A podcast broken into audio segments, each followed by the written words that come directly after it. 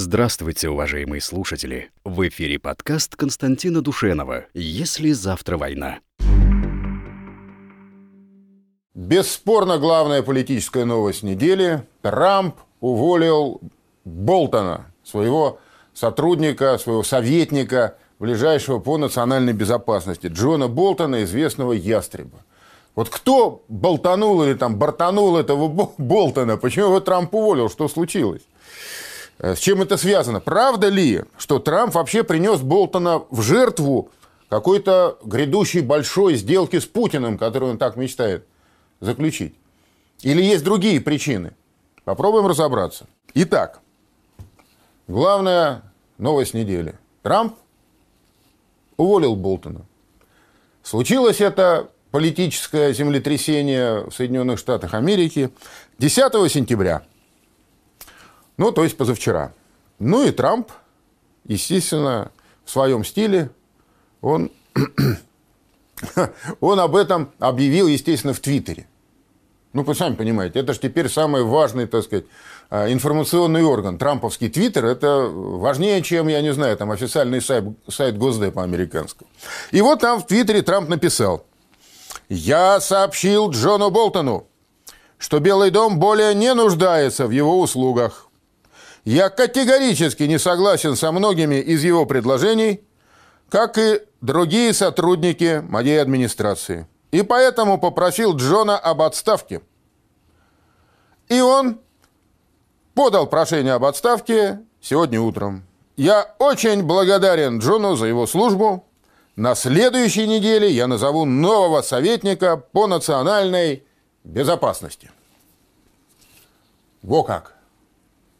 Ну и все, естественно, начали гадать, особенно американские средства массовой информации, собственно говоря, что произошло-то, из-за чего Болтона э, уволили? Он же такой тяжеловес, мастодон, динозавр, он там больше 30 лет в американской внешней политике, в самых высоких эшелонах, был заместителем госсекретаря, был представителем Соединенных Штатов Америки э, в Организации Объединенных Наций. Ну, короче говоря, кем он только не был.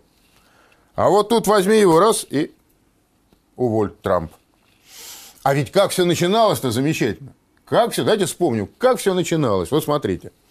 Значит, Джон Болтон был назначен на должность советника президента Соединенных Штатов Америки по национальной безопасности. И произошло это 9 апреля 2018 года. Ну, то есть удержался э, почти полтора года Болтон, молодец, удержался на этой должности. Когда его назначали, его представляли как такого супер-пупер главного ястреба американского, который круче всех, страшнее всех. И они теперь, значит, в паре с Трампом всех нагнут, запугают, заставят. Короче, русские трепещите, значит, э, спасайся, кто может, вот. Ну, реакция Путина и Кремля была вообще довольно спокойной. Э, сказали примерно так, поживем, увидим, да? Вот пожили полтора года, поглядели. И, в общем, надо сказать, что ничего особенного не случилось. Хотя сам Болтон, он очень охотно поддерживал вот этот имидж, этот образ такого э, супер парня, который тут сейчас всем, всем быстро, так сказать, э, покажет, кто чего стоит. Давайте глянем следующую иллюстрацию. Э, вот здесь лишь некоторые из таких замечательных э, цитат Болтона – на разных этапах его карьеры. Например, когда он был представителем США в Организации Объединенных Наций, он заявил, ООН – мусор! Международное сообщество может возглавлять только одна сверхдержава. И эта сверхдержава – США. А, про Путина он высказывался тоже достаточно, так сказать, э, э, энергично. Например, он сказал, заявление Путина о новом русском оружии – пропаганда и империалистические амбиции – Русские пытаются вновь сделать Россию великой державой. У нас есть на это свой стратегический ответ. Глупо считать, что без американского вмешательства мир станет безопаснее. Пришла пора платить по счетам. Короче, значит, а, раздайся, грязь, дерьмо плывет. Значит, спасайся, кто может. Ну и вот в таком духе э, Болтон высказывался на протяжении долгих лет. Правда, когда он стал советником, э, уже должность не позволяла ему так вольно, так сказать, э, обращаться со словом. Но, тем не менее, он продолжал говорить то же самое, только другими словами. Про Иран он говорил, например, еще до того, как стал советником Трампа, он говорил, что нужно сделать, чтобы у Ирана никогда не появилась атомная бомба. Надо разбомбить Иран. И, собственно, все эти идеи свои он и принес, значит, в кабинет э, советника президента США по национальной безопасности. Но оказалось, что они все нереализуемы на практике. Они все оказались провальными, эти идеи. И когда он попытался применять их в жизни, вот, например, в Венесуэле, да, или э, в том же самом Иране, или в Северной Корее. Оказалось, что нигде ни на одном из этих направлений они реально не срабатывают.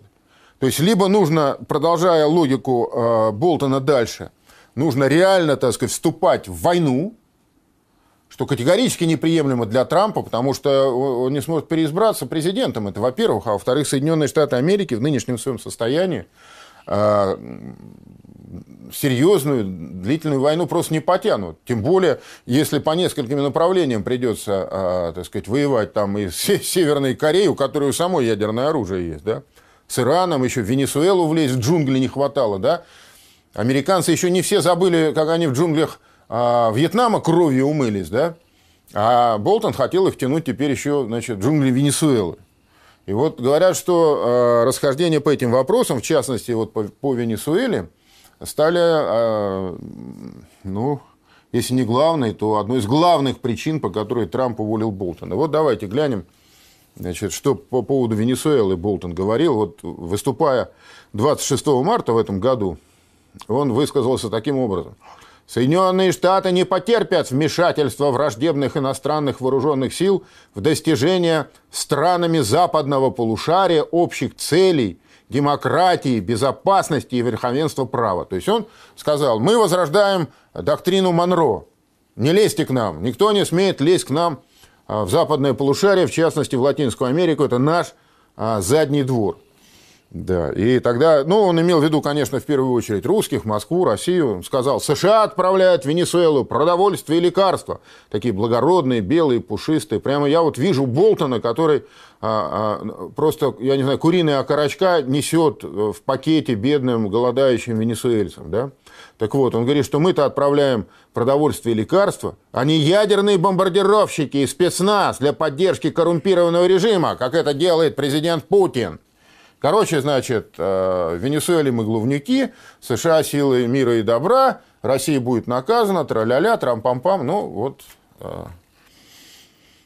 Но, но, оказалось, что сказать-то проще, чем сделать. Скоро сказка сказывается, да не скоро дело делается. Более того, когда начали считать, как можно это все реализовать, оказалось, что реализовать это без большой войны просто вообще никак невозможно. Ну, для Болтона это мелочь, он сказал, ну что, дайте воевать. Но оказалось, что все-таки у самого Трампа достаточно здравомыслия, чтобы вот эту красную черту не, не переходить. Тем более, что он победил-то на выборах президента под лозунгом «Хватит воевать! Прекратим бесконечные войны! Мы сделаем Америку снова великой другими средствами! Я верну наших парней!» Не в мешках и в гробах, как они раньше приезжали, а я верну их целыми и здоровыми на родину. И на этом фоне, конечно, так сказать, предложение Трампа там шарахнуть, здесь бабахнуть, а, они Трампа не очень радовали. Так что я думаю, что увольнение Болтона никакого отношения к большой сделке между Путиным и Трампом не имеет. Ну, наверное, Трампу станет полегче общаться с Путиным, возможно. Вот. Но это, в конце концов, все-таки такой побочный, что ли, эффект, вторичный вторичный эффект. А главное, Трамп освободился от человека, который все время пытался его втравить в какой-то, извините, блудняк, простите мой французский. И этот блудняк мог кончиться как для личной э, карьеры политической Трампа катастрофы, так и для всей американской государственности мог оказаться э, той соломинкой, которая сломала шею верблюда. Да. Вообще надо сказать, что Трамп, конечно, э, не... Он такой ха, паренек энергичный. Он недолго думает, когда сталкивается с ситуацией, что чиновник какой-то э, его недостаточно устраивает или становится слишком самостоятельным. Вот для примера я посчитал, значит, меньше чем за три года Трамп вступил в должность э, в январе 2017 года. То есть еще трех лет-то не прошло ну, чуть больше двух с половиной лет. Э, за это время он сменил трех министров обороны, трех, четырех советников по национальной безопасности, четырех госсекретарей, то есть министров иностранных дел, и трех, трех директоров ЦРУ. То есть э, вокруг него идет все время вот эта вот яростная драка за власть, вот эта вот бурливая среда, это глубинное государство американское, демократическая партия, весь этот истеблишмент, э, э, намертво связанный с глобалистски настроенной частью вот этой вот мировой закулисы, да, международной финансовой банковской системы, они всеми силами стараются Трампа э, сместить вообще, там, так сказать. Они бы вообще удавить рад. Но вот не получается, да. Значит, а, а, и они ему все время подсовывают разных персонажей вот на эти а, должности. А Трамп довольно, довольно быстро, так сказать, разобравшись, что ему, так сказать, очередного а, засланного казачка подсунули, он их всех там, значит, слева направо и справа налево. Да?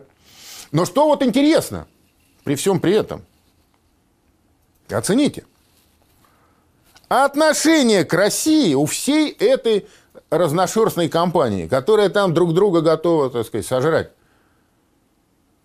волшебным образом не меняется. Сменяются госсекретари, сменяются директора ЦРУ, а отношение к России не меняется никак. Ну вот смотрите, замечательно есть пример. Например, это министр обороны. Уж куда, так сказать, э, лучше. Если кто помнит, первым министром обороны, которого назначил Трамп, стал Джеймс Мэттис, отстав, отставной генерал по кличке Бешеный Пес. Как он относился к России? Сейчас вряд ли уже кто так вспомнит. А он в 2017 году сказал следующее. У России ужасная стратегическая позиция. У нее самые протяженные в мире границы. И со временем ситуация там становится все хуже. Мужчины умирают от туберкулеза, СПИДа и алкоголизма. Россия оказалась в ловушке. И дальше. В среднесрочной перспективе возможен распад Российской Федерации. Но мы не хотим разваливать Россию сейчас, чтобы потом ее ядерные ракеты разбежались по всему миру. Пока Россия для нас наиболее опасна. Это было сказано на лекции в одной из э, американских военных академий. Да? То есть это не просто там он где-то э, сказать, языком молол перед журналистами. Он выступал перед э, комсоставом, говоря нашим языком американских вооруженных сил. И вот сказал то, что он реально думает. Смысл вы поняли, я надеюсь, да? Что Россия-то она слабеет и разваливается, и мы ее развалим, но не сейчас, нам сейчас невыгодно. Нам нужно сперва, то есть такое ощущение, что он застрял там где-то в середине 90-х, понимаете? Что у нас до сих пор правит дедушка Ельцин, глава администрации президента, значит, э, бессмертный Чубайс, да? Смысл высказывания Мэтиса следующий. Мы сперва должны таким образом внедриться в Россию, чтобы взять под контроль ее оружейный ядерный комплекс – обезопасить от растекания остатков русского ядерного, ржавого русского ядерного оружия по всему миру. И потом уже, потом уже можно смело значит, разваливать и доразваливать, делить и, и, и передели, переделивать вот эту самую значит, Россию, которая оказалась в ловушке. Вслед за а, Мэтисом, когда он уволился из-за э, тоже, так сказать, э, серьезных стратегических расхождений с Трампом. На его место пришел в качестве исполняющего обязанности министра обороны Патрик Шанахан. И этот самый э, Патрик Шанахан в марте 2019 года заявил в Конгрессе следующее. Хотя Экономика России меньше, чем у штата Техас. Она агрессивно разрабатывает и модернизирует комплекс стратегических и нестратегических ядерных вооружений. Россия проецирует военную мощь за пределы своих границ, запугивает соседей, использует ради своей стратегической выгоды их зависимость от энергоресурсов и подрывает суверенные демократические процессы в других странах. Центральной проблемой Министерства обороны США является размывание нашего конкурентного преимущества перед Россией. Видите, уже оказывается размывается преимущество. Да? Пентагон проводит активную модернизацию, чтобы выиграть военную конкуренцию с Россией и Китаем. Ну, тональность, чувствуете, да, поменялась. Россия, оказывается, не умирающая, слабеющая, она агрессивная, она, значит, ну, у нее экономика, как у Техаса. Остается меньше, чем у Техаса. Остается только догадываться, как с такой вот разваленной экономикой Россия умудряется вот эту агрессивную модернизацию проводить, там всех запугивать, да, и так далее, и так далее, и так далее. Как слабой России все это удается. Но тональность поменялась, обратите внимание. Хотя отношение к самой России не поменялось ни на йоту. Этот Шанахан чем еще запомнился почтеннейшей публике, во всяком случае американской? Он а, долгие годы работал в компании Boeing. Ну и остался, так сказать, таким лоббистом Боинга и а, те несколько месяцев, когда был, значит, исполняющим обязанности министра обороны. А F-35, вот этот, так сказать, э, главный неудачник, невидимка американской авиации, это, значит, э, творение конкурента э, Lockheed Martin. А Боинг и Lockheed Martin – это два динозавра таких военно-промышленного комплекса американского, два конкурента – и, значит, когда Шанахан э, э, выступал и говорил про, в частности, про этот F-35, который производят конкуренты, так сказать, его бывшей фирмы, он запомнился тем, что он вообще не стесняясь обматерил его, сказал, что вообще гребаный самолет, там все у него провалилось, ничего не получилось, и, и вообще. Покупайте у Боинга хорошие самолеты F-15. Да, ну вот Шанахан не стал э, полноценным министром обороны. Э, он решил, как мне кажется, сам, что это как бы слишком уж какая-то опасная должность. В общем, там вроде был какой-то скандальчик, то ли он жену побил, то ли как любовницу побил. Он сказал, ладно, я вообще снимаю свою кандидатуру, пойду я там типа на пенсию заниматься своими делами. И на его место пришел Марк Эспер, который сейчас уже является не в Рио, а полноценным хозяином Пентагона. Вот он 7 сентября нынешнего года, 2019 года, на пресс-конференции в Париже заявил следующее. России нужно изменить свое поведение, чтобы работать совместно с США и сконцентрироваться на том, в чем схожи позиции наших стран – Россия продолжает содействовать нестабильности. Она нарушает территориальную целостность своих соседей. Россия должна вести себя как более нормальная страна, которая разделяет западные ценности, которые разделяют Соединенные Штаты, Франция и другие наши союзники по НАТО.